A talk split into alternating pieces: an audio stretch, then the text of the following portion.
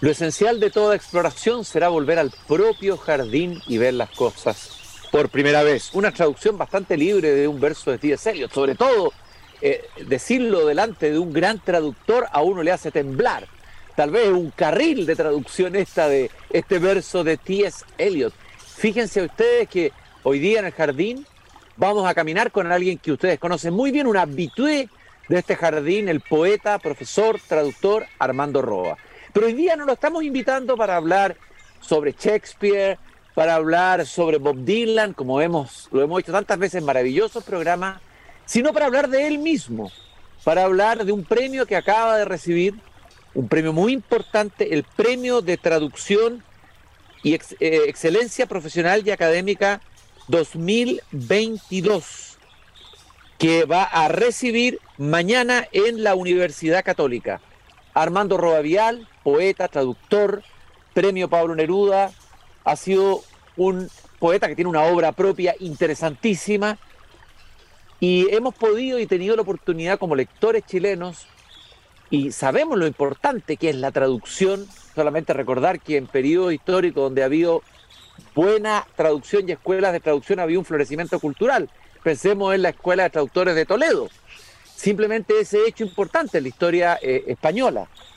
Gracias a Armando hemos tenido la oportunidad de conocer en traducciones no retóricas, no españolizantes, con todo el respeto que tienen mi querido y amigo español y buenos traductores también. Hemos conocido, por ejemplo, a Thomas Hardy en esta preciosa antología poética publicada por Pfeiffer, tarde o temprano, un gran y melancólico poeta. ¿Habrá algo de melancólico también en el traductor? Lo vamos a preguntar. También el gran autor Kenneth Rexton, poco visitado, poco conocido, eh, La señal de todas las cosas, una antología poética con traducción de Armando Roa y también Marcelo Pellegrini. Solamente son algunos botones de muestra, ¿ah? para que ustedes vean la prolificidad de nuestro traductor. John Berryman, poeta interesantísimo, eh, uno de los más importantes poetas norteamericanos de la segunda mitad del siglo XX. Paisaje de invierno en una preciosa edición, disponible también para los lectores chilenos. Eh, bueno, es Pound. Eh, Cántico del Sol es probablemente una de las mejores, yo siempre la uso cuando tengo que citar a Pound, antología y traducción en español que hay del gigantesco poeta que es Ezra Pound, también de Armando Roa, y eh, el Beowulf. Hay que decir que le he leído a mis niños fragmentos de esta traducción de Armando Roa y produce fascinación. Beowulf y otras lecturas anglosajonas, El Cantar de Hierro, Armando Roa Vial. Querido Armando, un gusto de saludarte esta tarde. Primero que nada, un abrazo y felicitaciones por tan merecido premio que vas a recibir mañana, el premio a la traducción. Querido Cristian, muchas gracias por tus palabras tan generosas. Feliz de estar acá contigo en tu jardín. Eh, estoy en este momento, y pido perdón si hay algún ruido ambiente, estoy en, en Linares, eh, por un proyecto muy bonito justamente de la Fundación Ida Razabal. Eh, pero feliz de estar acá contigo eh, para hablar de la traducción, sobre todo con una persona como tú, que eres un gran, gran lector. y yo siempre digo que el traductor es un lector muy atento. Eso te iba privilegiada de lectura. Eso te iba a partir preguntando.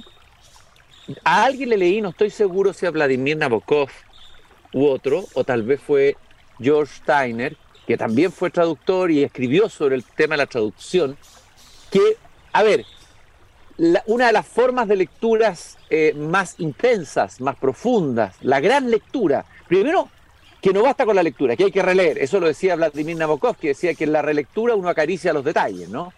Eh, pero ya la lectura del traductor es, es el tercer grado, por decirlo así, de lectura, y me gustaría que me dijeras si es así, en tu experiencia de traductor, ¿qué significa eh, eh, eh, el acto de leer del traductor? Mira, es un acto muy intensivo, em, un acto que exige, digamos, como punto de partida, una profunda empatía, una profunda afinidad con el autor con el cual tú vas a trabajar. eso significa conocer eh, no solo el texto que tú vas a traducir, eh, sino tener un conocimiento más o menos del conjunto de la obra, eh, un conocimiento también de la vida, de sus circunstancias históricas, personales, pero sobre todo yo te diría es esto como de profunda empatía, casi al punto de jugar a asumir la identidad de este autor y pensar cómo eh, ese autor habría dicho lo que dijo eh, si hubiera tenido que hacerlo en, una lengua diferente a, la lengua de él, si hubiera tenido, por ejemplo, que decirlo en nuestro castellano. Eh, entonces es, muy bonito el juego de transferencia de identidades, ¿no? De asumir una, una identidad ajena para trabajar también desde ahí la propia voz de uno, ¿no? Es un juego muy interesante, pero requiere ciertamente eh, una lectura muy detenida, muy atenta, ¿no? Eh, y la verdad es que estamos leyendo, siempre estamos leyendo eh, y siempre estamos traduciendo. La traducción literaria es una de las formas de la traducción, pero cómo traducimos las miradas, cómo traducimos lo que sentimos, eh, lo que vemos, cómo, leer la realidad. Eh, la verdad es que el, ejercicio de traducción es un ejercicio que requiere oído muy atento, eh, saber escuchar. Yo te diría que fundamentalmente la capacidad de saber escuchar. Armando, es ya famosa, es casi un cliché la expresión traductore, traditore. El traductor es un traidor. ¿Es la traducción una forma también de traer? Porque uno podría decir es una lealtad al autor y al mismo tiempo una traición al autor. Claro, mira, la, la, traducción está en, un poco en, ese juego fronterizo, ¿no? Eh, ahora, un traductor tiene que partir de la base de que eh, eh, lograr una similitud eh, idiomática es, eh, desde el punto de vista de la materialidad de la lengua, eh, no hay ninguna lengua que sea igual a otra. O sea, ya cuando tú traduces, estás produciendo otros sonidos, estás produciendo otros ritmos, le estás dando un cuerpo nuevo a esa voz, a ese aliento poético. Y la idea es cómo hacer que este nuevo cuerpo sea lo más eh, armónico posible eh, con, ese, eh, con ese aliento poético original. creo que fue Valéry el que decía que, en, definitiva, el, traductor buscaba generar efectos análogos, dice él, por medios distintos. ¿no? Esa es la lucha, ¿no? La fidelidad absoluta es imposible. Eh, Humberto Eco, en uno de sus libros de ensayo, dice que traducir es decir casi lo mismo, eh, pero donde el gran problema está en ese casi. Eh, ¿Cómo hacer que ese casi pueda finalmente darle una nueva vida al texto eh, sin traicionar eh, la, esencia de ese aliento poético que quiso entregar ahí el autor. De alguna manera, traducir entonces es reescribir a otro autor. Es decir, eh, lo que uno está leyendo es la reescritura de un autor. Bueno, mira, para mí la traducción estoy hablando a título personal, eh, para mí, desde mi poesía eh, y mis traducciones, para mí son trabajos, operaciones análogas, es decir, es indisociable eh, la, la, traducción de la creación. uno al crear traduce y al traducir también crea. yo pienso efectivamente que la literatura es un incesante juego de reescritura. Y en ese sentido, la, traducción, eh, comparto muy bien lo que tú dices, eh, se la puede mirar como un ejercicio privilegiado eh, de reescritura. Y de hecho, grandes textos poéticos del canon occidental han sido con mayor o menor libertad juegos también a la larga reescriturales, juegos de ecos, de citas. Oye, Armando, tú te has dedicado fundamentalmente a, a traducir, o sea, reescribir poetas. y se dice que lo más difícil es la traducción de poesía, que tal vez la poesía se ha dicho, tal vez otro cliché, pero algo de verdad es finalmente intraducible. es decir, es más traducible una novela, aunque también ahí hay en el lenguaje una densidad propia, específica de cada idioma, una especificidad, pero si hay una especificidad y si es casi eh, eh, imposible, por ejemplo, ¿cómo traduciríamos a Neruda al alemán? Yo siempre pensé en eso, eh, o a Gabriela Mistral al alemán, por ejemplo, ¿no es cierto? A ver, la dificultad de traducir poesía. Bueno, mira, a ver, la dificultad de traducir poesía, para mí la poesía es como la música. Una música eh, se compone de significado, eh, pero también de significantes, ¿no? Eh, lo que podríamos llamar las notas musicales. Y las notas son los sonidos de las palabras y la forma como tú articulas el ritmo de ese sonido en una lengua determinada. Ese elemento eh, es muy difícil, si no imposible, de llevar a otra lengua, porque cada lengua es única. Es como si yo quisiera transportar ¿no? Em, una, obra de eh, violín, llevarla al piano. Son dos sonoridades totalmente distintas.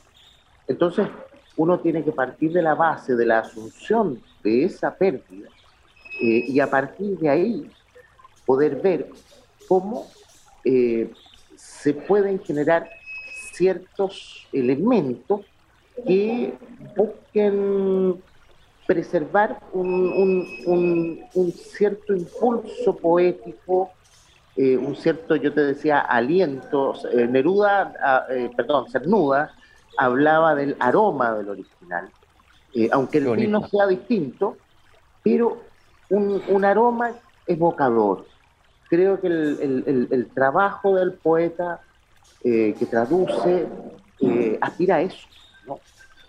Eh, o sea, ¿por qué es tan interesante la actividad de traducción? Porque tú, al traducir, habíamos, hablábamos de que era un ejercicio privilegiado de lectura, pero al mismo tiempo es un ejercicio privilegiado de constatar los a ver, todas las potencialidades del lenguaje y a su vez los límites Y se ha dado el caso de textos eh, que a veces suenan mejor en el idioma eh, que se los traduce al idioma original. Eh, hay ciertos casos históricos famosos, ¿no? Las traducciones que hace Baudelaire de Poe, para muchos mejoran el original. las traducciones que hace Edward Fitzgerald inglés del siglo XIX de los Rubaiyat. Eh, a mí me pasó, si te puedo contar esta anécdota, estando en San Petersburgo, en Rusia, llevé la traducción que hizo Jorge Telier con Gabriel Barra, eh, La confesión del granuja de Sergei Zenin. Eh, una maravillosa traducción, eh, publicada en una universitaria, después la, lo, lo, lo, reedita Ernesto Pfeiffer. Y bueno, llevé ese texto y se los mostré a filólogos rusos que hablaban muy bien el, español eh, y me dijeron, mire, a veces no tiene mucho que ver con ese NIM, pero es mejor que ese NIM. Qué interesante eso, fascinante. y me preguntaban cómo este hombre, que vivía en un pueblo llamado Lautaro, porque Telier, pudo captar eh, la visión de la aldea de Sergei Sanin ahí hay ciertas afinidades de alma que yo creo que son súper importantes, ¿no? Entre, en la traducción. Eh, y es ese espíritu el que uno tiene que cautelar para tratar de preservarlo, eh, asumiendo que la identidad absoluta es imposible. Armando, además, tú has sido traductor de un idioma que es distinto al español, son dos idiomas distintos. Eh, y me imagino que entre las características del inglés está a veces esa perfección de ir casi como al hueso. Recordé que Paul Auster hizo una, eh, en una antología de traducción de poetas franceses, él decía que la poesía inglesa es aristotélica y la poesía francesa platónica. ¿ah? Eh, dos maneras de acercarse a la materia, al ser, etcétera, ¿no? Dos maneras de encarnar. Uno podría decir tal vez que, no sé si el español es más platónico o no, o que el, que el inglés que es más aristotélico, pero tú nos dirás, a ver, si tú tuvieras que identificar así gruesamente la diferencia entre estos dos idiomas para aprender el mundo, para nombrarlo, primero, y luego vamos a hablar de las dificultades para traspasar las características del inglés, su prosodia, etcétera, al español. Mira, eh, el, inglés para mí es un idioma muy musical. Eh, pero efectivamente es un idioma aristotélico, eh, eh, es un idioma muy sensorial, muy concentrado. Eh, en ese sentido, para mí el español tiene una, una, riqueza muy grande. Creo que es una lengua que permite entregar muchas veces matices que en el inglés son más difíciles de encontrar. Desde ese punto de vista, eh, yo creo que el español es una lengua con una eh, gran riqueza. Ahora, a mí por una, no sé, puede ser una deformación, la, la, atmósfera, la arquitectura musical del inglés, la prosodia en inglés, es una prosodia que me resulta particularmente grata, ¿no?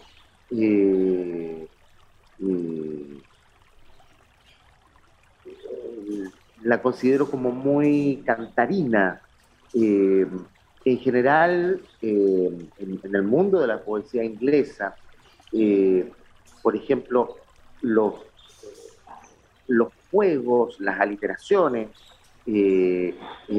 las, la, forma como tú vas estructurando los acentos al interior de los versos, se desarrollan o se desenvuelven con una plasticidad que a mí a veces me cuesta más eh, encontrarla en el español.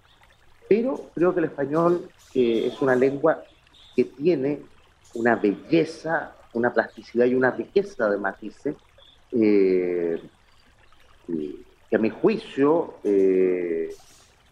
supera al inglés. Estoy conversando con Armando Roa, poeta, traductor, quien mañana va a recibir en la Universidad Católica el premio de la traducción de excelencia, tal vez el premio más importante que se da en Chile en, el área de la traducción. Tú has traducido a muchos poetas muy distintos, ¿no?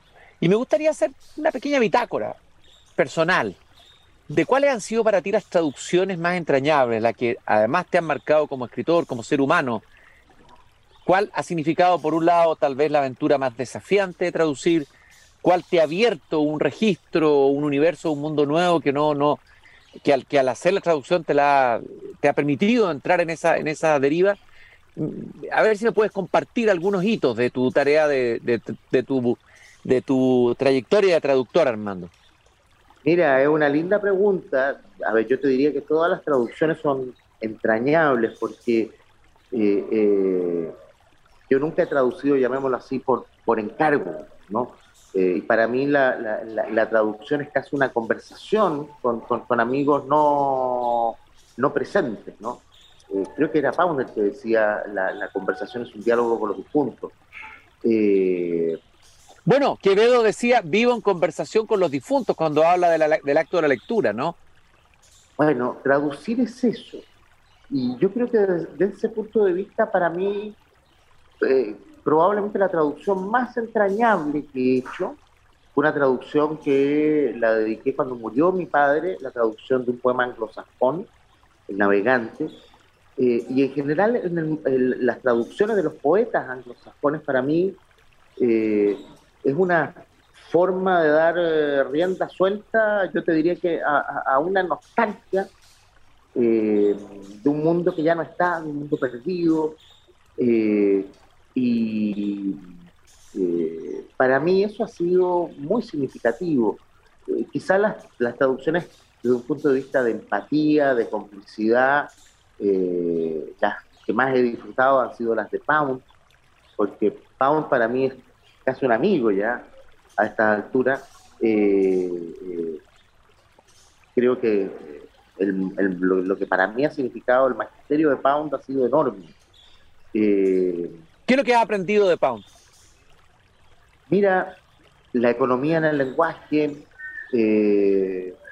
despersonalizar la voz, es decir, hacer del poema justamente eh, este juego dialógico eh, entre voces y épocas distintas, eh, y una pasión, te diría que por la poesía, por lo que significa la poesía, por la importancia de la poesía para cautelar la, la, higiene de la higiene cultural de una sociedad, la importancia en ese sentido del rol del poeta, eh, para mí eso ha sido muy, muy decisivo. Eh, y probablemente el poeta más difícil que traducido es eh, John Berryman, aunque todas las traducciones tienen lados entrañables, y sí, la que recuerdo también con mucho aspecto, porque ha sido la única traducción que he hecho con alguien vivo, es la traducción que hice con el poeta Michael McClure, que murió Michael a comienzos del año pasado, eh, él venía además, uno de los últimos poetas beatniks, un hombre muy vinculado con la música, para mí la traducción se vincula con la música, él fue mentor de Jim Morrison, de Janis Joplin, eh, entonces eh, el ejercicio de traducir con él y de ir discutiendo la traducción de sus poemas y de cómo sus poemas iban mutando y cómo a él le gustaba este, esta reescritura del poema, para mí fue ese un aprendizaje formidable qué fascinante poder ir conversando, ¿no? Con el poeta que tú estás traduciendo, ¿eh? Eh, eh, eh qué, comunicación tan profunda, tan íntima con un autor. Quiero leer un fragmento para que nuestros auditores conozcan tu mano. Para mí uno de los, de los estrofas más impresionantes de la poesía de Pound, esta que voy a leer ahora y que está en el Cántico del Sol, es algo que, que, que te toca, que te traspasa cuando él dice, Solo lo que amas de verdad permanece. El resto es escoria. Solo lo que amas de verdad no te será despojado. En ello radica tu verdadera herencia. ¿De quién es este mundo? ¿Mío? ¿De ellos? ¿O acaso de nadie? Qué impresionante eso que tradujiste ahí de Pound. Bueno, mira, eh, ese es casi un testamento poético de Pound. Mm. Eh, y el gesto, fíjate, el gesto de Pound es muy lindo, porque cuando Pound escribe su obra, cuando inicia su obra, él la inicia con un texto que es una reescritura del libro undécimo de la Odisea, cuando Ulises desciende al mundo del Hades, eh, para rescatar a los, a, los, a, los, a los muertos, darle, ¿no cierto?, eh, nueva voz a esos muertos. Eh, bueno, Pound, su poética justamente es descender a ese mundo de la sombra, para que mundos que estaban apagados puedan volver a la luz. Eh, y él resucitó el mundo de los trovadores provenzales, el mundo de eh, la literatura china, eh, los anglosajones también. entonces, ese gesto generoso, yo creo que es súper importante. O sea, es abrir también la idea del yo, el yo no como algo tan autorreferente. yo creo que en un mundo tan autorreferente como el que vivimos. Eh, insisto, para mí la gran virtud del traductor es el saber escuchar, el ponerse en el lugar del otro. Bueno, y es tal vez una de las facultades del saber escuchar que más escasea en nuestro tiempo. Es decir, cada uno quiere ser escuchado, que su voz se amplifica, vivimos un tiempo narcisista. Eso es. Eh, y, yo creo que hay algo de humildad también en, la tarea del traductor y es un esfuerzo por oír la voz del otro, ¿no? Eh, eh, callarse y, oír primero la voz del otro para poder hacer el acto de traducción. Bueno, eh, Borges, por ejemplo, que fue además un gran traductor, y eso, eso, es un juego que a mí me encantó, traducir a Borges, traducir a un autor... ¿Cómo? ¿Y qué tradujiste de Borges? Los dos poemas ingleses. Ah, los dos poemas ingleses, claro. son dos poemas eh, que Borges escribe en inglés y los escribe por pudor, porque eh, la poesía de Borges es una poesía, ¿cómo decirlo? Eh, no es una, ah, yo admiro mucho a la poesía de Borges, pero no es una poesía eh, con, con, poemas, por ejemplo, de amor, así más sentimentales, significativos. Eh, sí lo son estos dos poemas ingleses. Ahí, oye, ¿no está ahí lo de la flor amarilla? La flor amarilla. Flor amarilla, te, en una tarde, eh, te dejo esta flor amarilla, te dejo, ¿no? no A lo mejor no están ahí en los poemas ingleses. Hay un, pues, eh, mira, es, no me acuerdo, eh, no, me acuerdo en este momento si estaba esa imagen, pero es un poema en el cual Borges se confiesa a una mujer. y es tan dulce la manera que lo hace. y Borges decía que su pasión por, por la poco por la filosofía, por, por, esta literatura matemática, eh, Borges decía que era una forma de pudor. Y bueno, en este, en este poema, estos dos poemas que escribe en inglés, él deja a un lado el pudor. Eh, y, pero ¿por qué citó a Borges? Porque Borges decía eh, que justamente eh, la traducción es un oficio generoso. y él cita el ejemplo de Veda el Venerable, cuando estaba muriendo, eh, y una de las grandes preocupaciones de Veda cuando estaba agonizando era tener más tiempo para poder terminar la traducción que estaba haciendo en ese momento que era la del Evangelio de San Juan. Eh, y, bueno, Borges cuando cumple 80 años, eh, o un poco antes, siempre decía que él pedía prórroga porque quería terminar una traducción que estaba haciendo de los Edas. Pero bueno, es un juego, eh, un, contrapunto de voces, una, conversación gozosa, eh, y eso es lo lindo de la traducción. Armando Roa, premio de traducción excelencia que será dado mañana por la Católica. Quiero terminar leyendo una traducción de un poeta que es menos conocido, pero que es un tremendo poeta, además de un gran novelista, el autor de Yud el Oscuro, una interesantísima novela que leía mi madre, ¿eh? siempre me decía que fue una de las novelas que la marcó más. Thomas Hardy vivió entre 1840 y 1928 y esta es la preciosa traducción que hace Armando Roa del poema de Hardy, que la voy a terminar después de despedirme de Armando para que cerremos con el poema y no con mi voz, sino con mi palabra. Armando, yo te quiero agradecer eh, esta visita que has hecho esta tarde a mi jardín, felicitarte por este extraordinario premio. Dije al comienzo lo crucial, lo importante que era que hubiera traducción y buenas traducciones en nuestro idioma. Muchas veces tenemos que conformarnos con malas o pésimas traducciones que son deformaciones de los libros. Tal vez ahí, ahí sí que estamos leyendo tradiciones, digamos, derechamente de tantos libros que nos llegan, incluso de narrativa. Armando ha hecho un trabajo silencioso, riguroso, eh, lleno de oficio y de pasión por la literatura. Así que lo celebramos esta tarde en el jardín. Mucha felicidad y estaremos atentos a tu premio que te entregan mañana Armando. Te lo agradezco mucho, Cristian. Un gusto de haber estado en tu jardín, eh, acá en esta, desde el sur, desde el sur profundo de Chile. Eh, un abrazo enorme para ti. Y nosotros terminamos, queridos y queridas radiovidentes, antes de despedirme. Eh, les recuerdo que mañana volvemos a abrir la, abrir la verja de madera este jardín a las 8 de la tarde. Y leo este poema traducido por, reescrito por Armando Roa del gran poeta Thomas Hardy cuando esté muerto. Será mejor cuando yazga debajo del ramaje. Entonces seré yo mismo, mucho más de lo que soy ahora, sin huellas de quejas que puedan fastidiarte, amada mía, cuando allí repose, ajeno al tráfago y la angustia. El deterioro de esta vida fugaz quedará atrás, cuando reanude el lugar que me corresponde desde siempre en la vastedad abisal y cuando vengas por mí enseñándome lo que verdaderamente eres, no lo dudes. Allí estaré aguardándote puntualmente. Tomás Hardy, traducido por Armando Roa. Qué tremendo poema. Hasta mañana, queridos radiovidentes.